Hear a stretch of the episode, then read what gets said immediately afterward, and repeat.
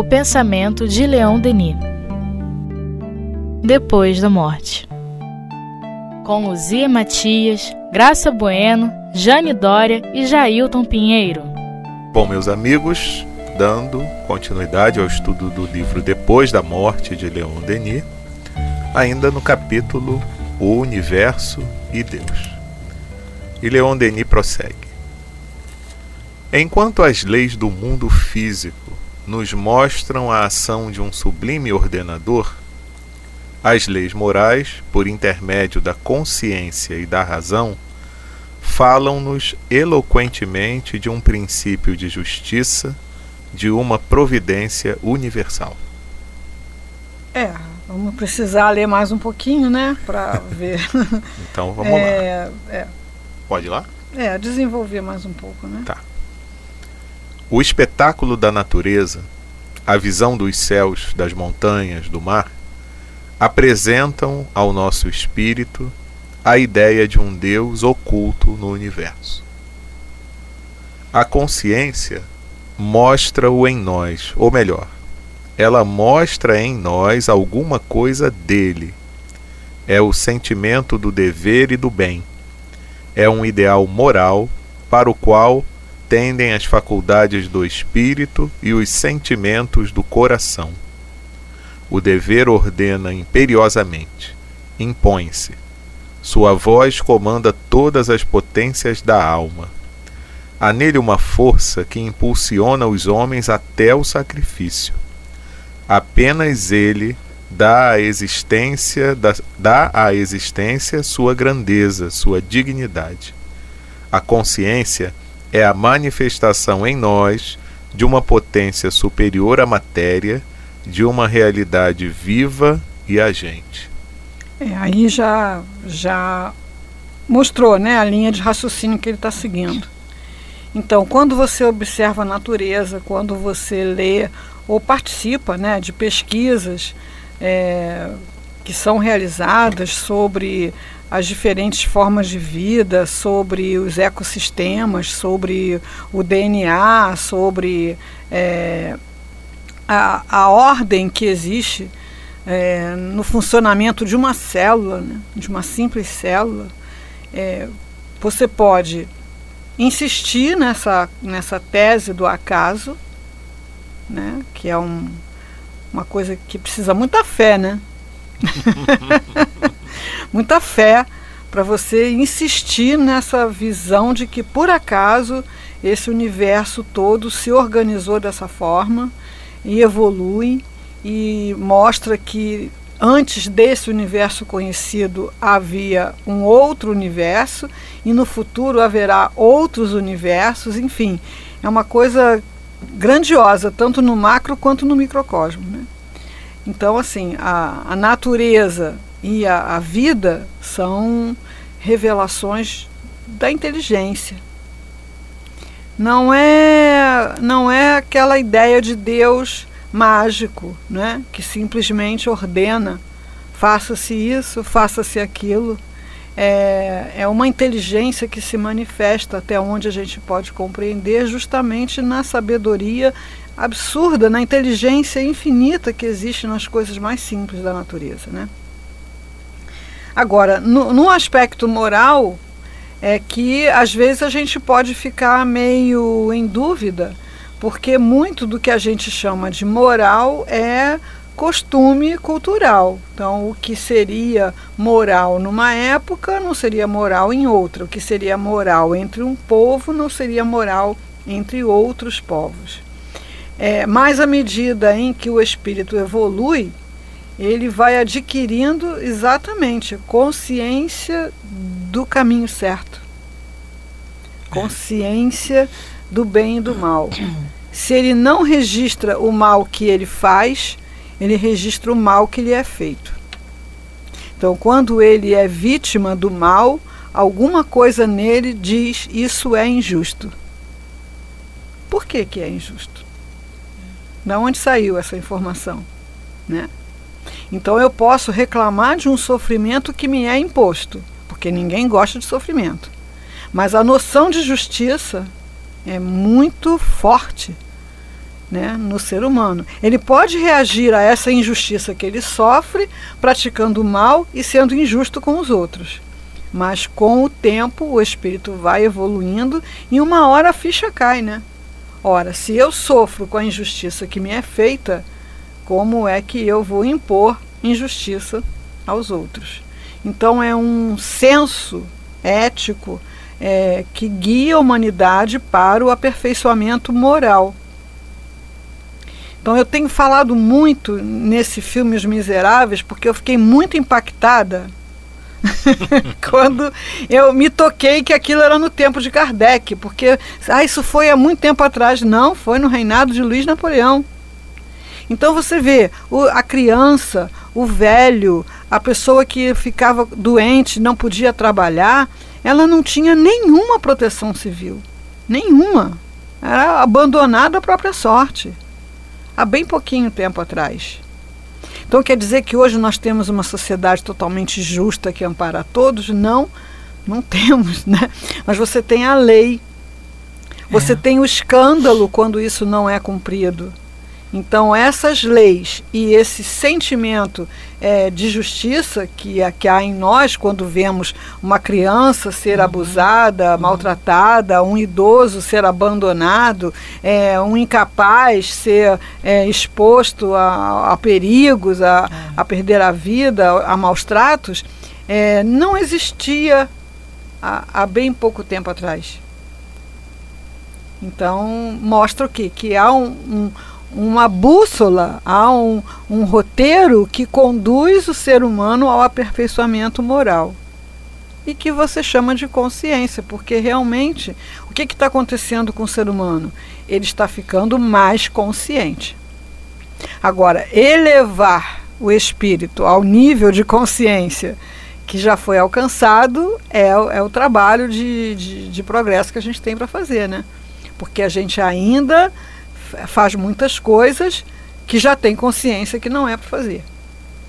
Ainda consegue anestesiar essa consciência, ainda consegue fingir que não está ouvindo, ainda consegue usar de argumentos tipo se eu não fizer, outro vai fazer, todo mundo faz, né? É, ou então anestesiando com os inúmeros brinquedos e possibilidades de distração que a gente tem, né? Tomar uma cervejinha e fica tudo certo. É, mas o incômodo está lá e ele vai acabar provocando o progresso. Então é essa questão que Leon Denis aborda aí, né? Que nós podemos ver Deus, perceber Deus na natureza e na consciência. É na sua lei, né, Luzia? Como você colocou também, né? É. A lei de justiça, é. nós temos o sentimento inato é. da justiça. Está tá em nós, né? É. Principalmente quando somos nós que sofremos. É, com certeza. é verdade. Uhum. E ele prossegue. A razão nos fala igualmente de Deus. Os sentidos fazem-nos conhecer o mundo material, o mundo dos efeitos. A razão nos revela o mundo das causas. Ela é superior à experiência. Esta constata os fatos, a razão os agrupa e deles deduz as leis. Apenas ela nos demonstra que na origem do movimento e da vida encontra-se a inteligência, que o menor não pode conter o maior, nem o inconsciente produzir o consciente, o que resultaria, entretanto, da concepção de um universo que se ignora a si mesmo. A razão descobriu as leis universais antes da experiência esta apenas confirmou suas visões e dela forneceu a prova. Mas há graus na razão. Essa faculdade não é igualmente desenvolvida em todos os homens. Daí a desigualdade e a variedade de suas opiniões. E eu acho fantástico essas coisas que Leon Denis escreveu há tanto tempo atrás, né? Uhum. Então a gente hoje está se deparando com é, concepções que Einstein, por exemplo, teve e que só agora estão podendo ser demonstradas, né? Isso 100 anos depois. né? Então ele, ele concebeu pela inteligência coisas que só agora a experiência está podendo comprovar. E se você for rebobinando a fita aí da história da humanidade, você vai vendo a intuição né, que o homem tem é, do funcionamento do corpo, né, da existência da, dos micro-organismos. São coisas que vão sendo intuídas, é, raciocinadas, mas que só podem ser comprovadas muito tempo depois, quando se tem um instrumental, a, a possibilidade de fazer os cálculos necessários para demonstrar aquilo experimentalmente. Então a gente fica muito ansioso para que a ciência é, afirme a existência do espírito, né? é. Mas é um, um nível de chamar de matéria, mas não é matéria, é algo que a gente está muito longe de ter um instrumental para comprovar. Ah, mas tiraram fotos, né? Tira foto do ectoplasma. É, você tira fotos que são questionáveis quanto à autenticidade. É, agora, foto de espírito, a gente está muito longe é, de ter essa máquina. né? Muito uhum. longe de ter essa máquina.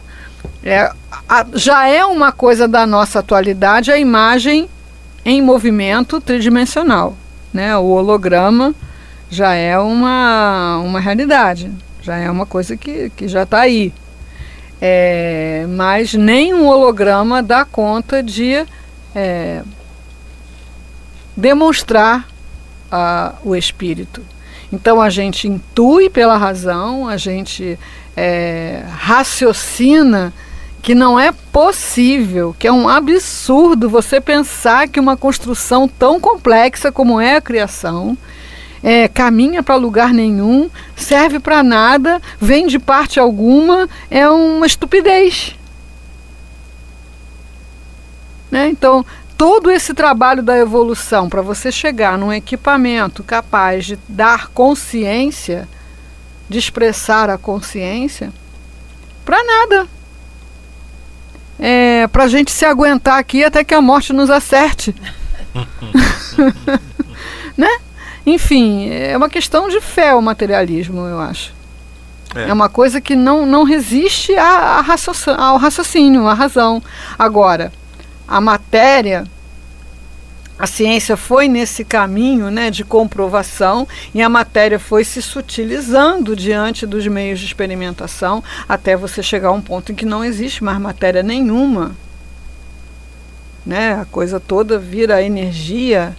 É, isso se você falar da matéria que a gente vê, que é a matéria luminosa. E hoje já se é, sabe né, é, que 96% do universo é matéria escura, que a gente não vê. Então, é uma coisa é, grandiosa, né? Grandiosa, uma coisa divina. Não tem outro termo para definir isso. E não tem como não se sentir o homem pequeno demais para ter posições rígidas em relação à vida, em relação a, ao espírito, em relação à criação. Então, quanto mais a gente desenvolve o conhecimento e reflexiona seriamente sobre essas coisas, a gente se aproxima de Deus. Como disse Pasteur, né? Muita ciência nos aproxima, pouca ciência nos afasta de Deus. Muita ciência nos aproxima. É. Se o homem soubesse se recolher e se estudar, se afastasse da sua alma toda a sombra que aí acumulam as paixões, se rasgando o véu espesso nos quais os preconceitos, a ignorância, os sofismas o envolveram, descesse ao fundo da sua consciência e da sua razão, ele aí encontraria o princípio de uma vida interior completamente oposta à vida exterior. Através dela, ele poderia entrar em relação com a natureza inteira, com o universo e Deus. E essa vida lhe daria como um antegozo daquela que lhe reservam o futuro no além e os mundos superiores. Ali também está o livro misterioso onde todos os seus atos, bons ou maus, inscrevem-se, onde todos os fatos da sua vida se gravam em caracteres indeléveis para reaparecer numa resplandecente claridade na hora da morte.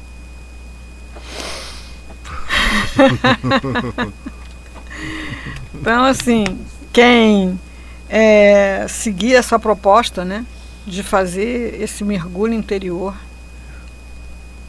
se desligar da, da vida material, se desligar da vida exterior, com todos os seus milhares de cuidados e providências, né, e fazer esse mergulho interior, pode ter essa experiência que ele está descrevendo aqui. E que ele devia fazer muito Nossa, bem. Nossa, era bom nisso, né? Sim, porque é, é dess, dessas experiências é que ele retornava com, com essas informações.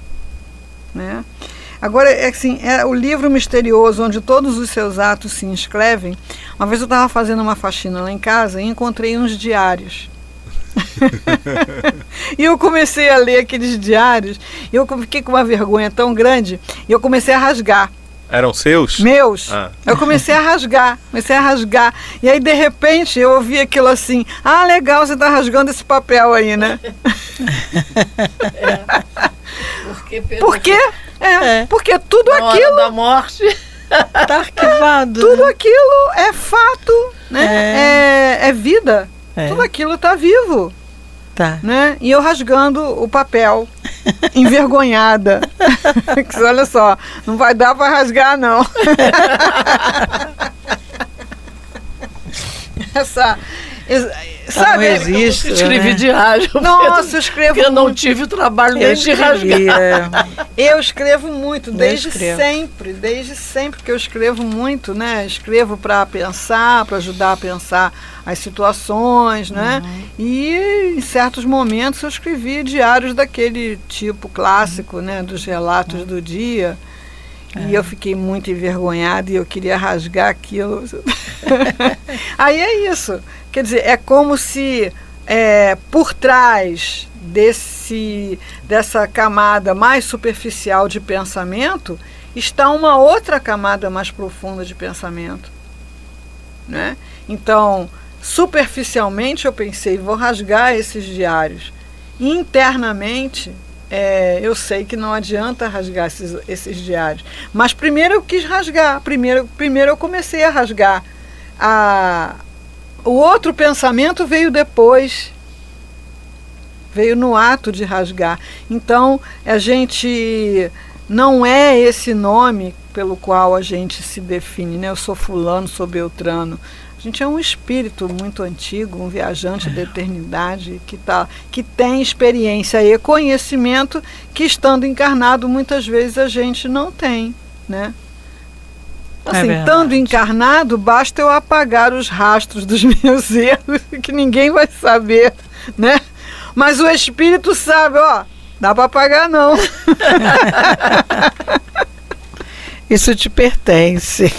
Isso está escrito. Está né? escrito, você vai levar. Está escrito, não, não dá para apagar, não. Não, não dá para apagar, não. O que você pode fazer é um trabalho de auto-perdão, né? um trabalho de é, tomar consciência de quem você, como você pensava naquele momento, os fatores envolvidos, as suas carências, os seus vazios, as suas angústias, né? A, a, o seu pensamento ainda imaturo, né? mas para apagar não dá não.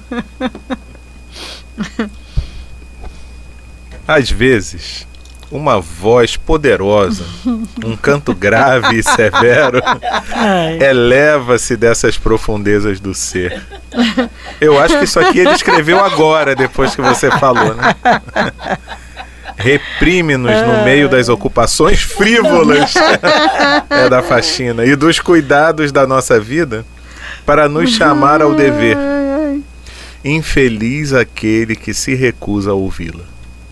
Um dia virá em que os remorsos lhe ensinarão que não se rechaça em vão as advertências da consciência. E tudo agora, depois que a Luzia falou, que ele resolveu deixar essa mensagem para ela, para ela não se Não, sentir tão aí mal. assim, ela- é, ficou muito claro assim, se você não quer ter coisas desagradáveis das quais você se envergonha escrita nos seus diários, não faça. Não é? Porque no momento em que eu fiz aquelas coisas que eu escrevi nos diários, não é que eu fosse inconsciente, mas eu não tinha o grau de consciência que eu tinha no momento da arrumação, né? Agora, se mesmo você tendo consciência, ainda assim você eh, se permite, né? Aí vai ter um processo de, de sofrimento maior no futuro. Não vai se poder resolver isso com um pensamento, poxa, eu era muito jovem, eu era inexperiente, eu estava submetido a pressões, enfim. Não vai ter como fazer esse raciocínio.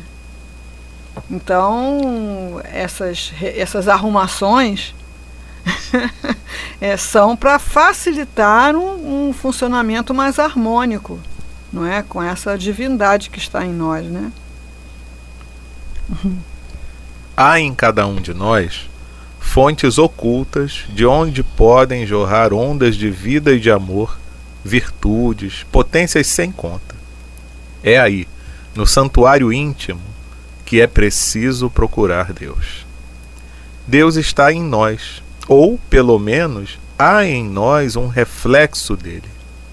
Ora, o que não é, não poderia ser refletido. As almas refletem Deus como as gotas do orvalho refletem as luzes do sol, cada uma segundo o seu grau de pureza. Não. Foi para mim, não foi para você.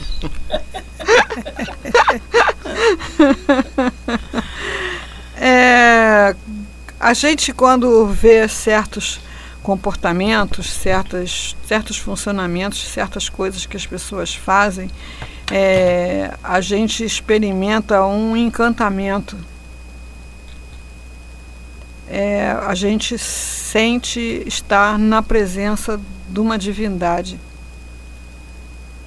É, alguns trabalhos, projetos que eu é, tenho como modelos e uso muito em palestras, da doutora Rosa Célia, da Casa da Criança Cardíaca, da doutora Rosângela, do Projeto Renascer, do Hospital da Lagoa, é, do Doutores da Alegria, do Médicos Sem Fronteira. Médicos Sem Fronteira tem uma propaganda na, na televisão que toda vez que eu vejo aquilo é um misto de tristeza e de orgulho de fazer parte da espécie humana, entendeu? É um, você se vê diante da divindade quando você vê aquelas pessoas é, que poderiam estar vivendo em seus países de primeiro mundo, vidas muito confortáveis, e vão lá para aqueles lugares onde há aquela fome, aquela doença, aquelas coisas horríveis, né? E ficam ali lutando para salvar aquelas vidas sem nenhum questionamento do tipo para quê? Para levar alívio, para levar conforto, para levar É. uma segunda chance. E tem um momento em que eles saem para chorar. Quando eles saem para chorar, eu choro junto. Mas assim, ah, isso é bom de ver, é maravilhoso de ver. Você se vê diante da divindade. Quando você vê também um artista que é sublime na sua arte, né? quando você vê um músico maravilhoso, uma bailarina maravilhosa, uma coisa assim, você se sente diante da divindade. Então, todos nós revelamos Deus em maior ou menor escala, dependendo da, da abertura que a gente dá para isso. Né? Para uma pessoa que está precisando de uma ajuda e você se apresenta para ajudar, ela vai olhar para você como se fosse Deus perto dela. Não, a gente, todos nós já passamos por momentos duros, difíceis, e a gente tem a lembrança de um amigo, a gente tem a, a lembrança de um companheiro da casa espírita, do altivo. Quantas vezes a gente olhou para o altivo como se fosse Deus? É. E depois ficava meio decepcionado porque ele não era, né? e aí em outros momentos a gente se deparou com a humanidade dele, mas em certos momentos é como se fosse Deus presente, Dr. Herman, é como se fosse Deus, né? Então, todos nós temos essa possibilidade de manifestar Deus no mundo porque Deus está em nós. A gente se recusa, a gente nega, a gente é, se distrai, mas as almas refletem Deus como as gotas do orvalho refletem a luz do sol. Uma gota de água pura, cristalina, reflete o sol totalmente, né? Quanto mais poluída, mais suja, reflete menos. Então, a gente se purificando, a gente vai é, facultando essa, esse reflexo. Agora, é o que ele fala aí. Como é que o ser humano vai refletir a divindade se a divindade não existe? Como é que o ser humano vai manifestar uma coisa que faz a gente olhar assim e ficar extasiado se essa coisa que extasia, essa coisa grandiosa, essa coisa tão maior do que o ser humano não existisse? Então é o apelo à razão que ele faz aí, né? É, ora, o que não é, não poderia ser refletido. É. Então, só aparece no espelho É, o que é, né? é verdade. Diz que vampiro não aparece no espelho, porque vampiro não é. Não, é bonito que eu acho aqui que ele diz assim: Deus está em nós, ou pelo menos há em nós um reflexo dele. Sim. É, é, eu acho uma expre- fa- fabulosa essa ideia desse reflexo de Deus, não é? Sim. Você pode, acho que até já, às vezes dizer assim, será que existe? Mas quando você encontra isso que você está falando, um ato de uma pessoa, no momento que você está com uma dor, que a pessoa te apoia, te ajuda, olha o reflexo aí de Deus que você É. sente naquela, naquele momento, daquele apoio, daquela ajuda. É. É a centelha divina em nós. E Né? às vezes a pessoa vivendo isso, ela fica possuída por uma coisa tão grandiosa que ela fica fora de si, né? Eu me lembrei agora de um- uma reportagem que fizeram, que não é uma pessoa só, são muitas pessoas que na noite de Natal vão colocar presentes para as crianças na rua, né, para os mendigos. E, e a pessoa falando da, da- foi entrevistado ali na hora, né? A pessoa falando do que ela estava vivendo ali, a pessoa não dava conta, era muita emoção, a pessoa estava transportada. É porque é muito forte. É. Você, aquela criancinha tá ali na rua e você coloca ali um presente, a criança acorda e vê aquele brinquedo, né? E faz aquilo. Gente, a pessoa estava fora de si. Então é uma felicidade que a gente deveria procurar experimentar mais para se acostumar, né? Porque a gente fica procurando felicidade em coisas fugazes, transitórias, né? Menos. E muitas é, vezes que não trazem Não. felicidade. É através dessa percepção interior e não pela experiência dos sentidos que os homens de gênio, os grandes missionários, os profetas, conheceram Deus e suas leis e os revelaram aos povos da terra. É, a gente quer, né? Tem um poema do um dos heterônimos do Fernando Pessoa, que é o Alberto Caeiro, que fala assim: "Eu não acredito em Deus, porque se Deus existisse, ele ia aparecer lá em casa e falar para mim: aqui estou". né? É, a gente vê que muitas pessoas, né, não acreditam no que não vem. E a gente vai ter agora o encontro sobre a vida e obra de Leon Denis, que vai falar justamente do mundo invisível, né? Aonde a gente trabalha essa ideia, né, de que tem muito mais coisa invisível do que visível. E a gente trabalha aquela frase do Saint-Exupéry, né? O essencial é invisível para os olhos, só se vê com o coração. Então Deus é invisível, Jesus é invisível, Doutor Ela é invisível, todos os seus entes queridos que desencarnaram são invisíveis, né? É, mas não são ausentes, são só invisíveis. Podem ser percebidos pelo espírito, mas não podem ser vistos. Né, como 96% do universo também não pode ser visto, porque é de matéria escura. Né? Então, se a gente ficar limitado ao que os olhos veem, a nossa percepção de mundo fica muito empobrecida. Então, nós precisamos aprender a perceber o mundo invisível é, pelo sentido íntimo, pelo sentido da alma e na forma poética, não é? pelo coração. Luzia me fez lembrar agora um questionamento, né?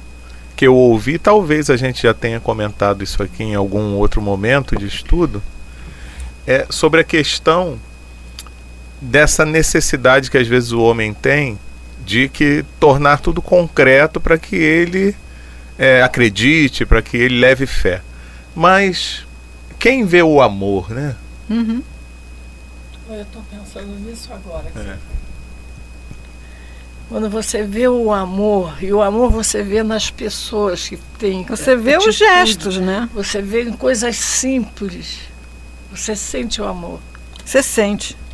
Sente o amor. Sente, mas sente, não vê. Não vê. Você sente o amor. É. Mas ele está ali, você, Sim. Tá, aquilo está dentro de você. Você é como se estivesse vendo pelos seus sentidos. Exatamente, pelo sentido da alma, né? É impressionante isso. É. Hum.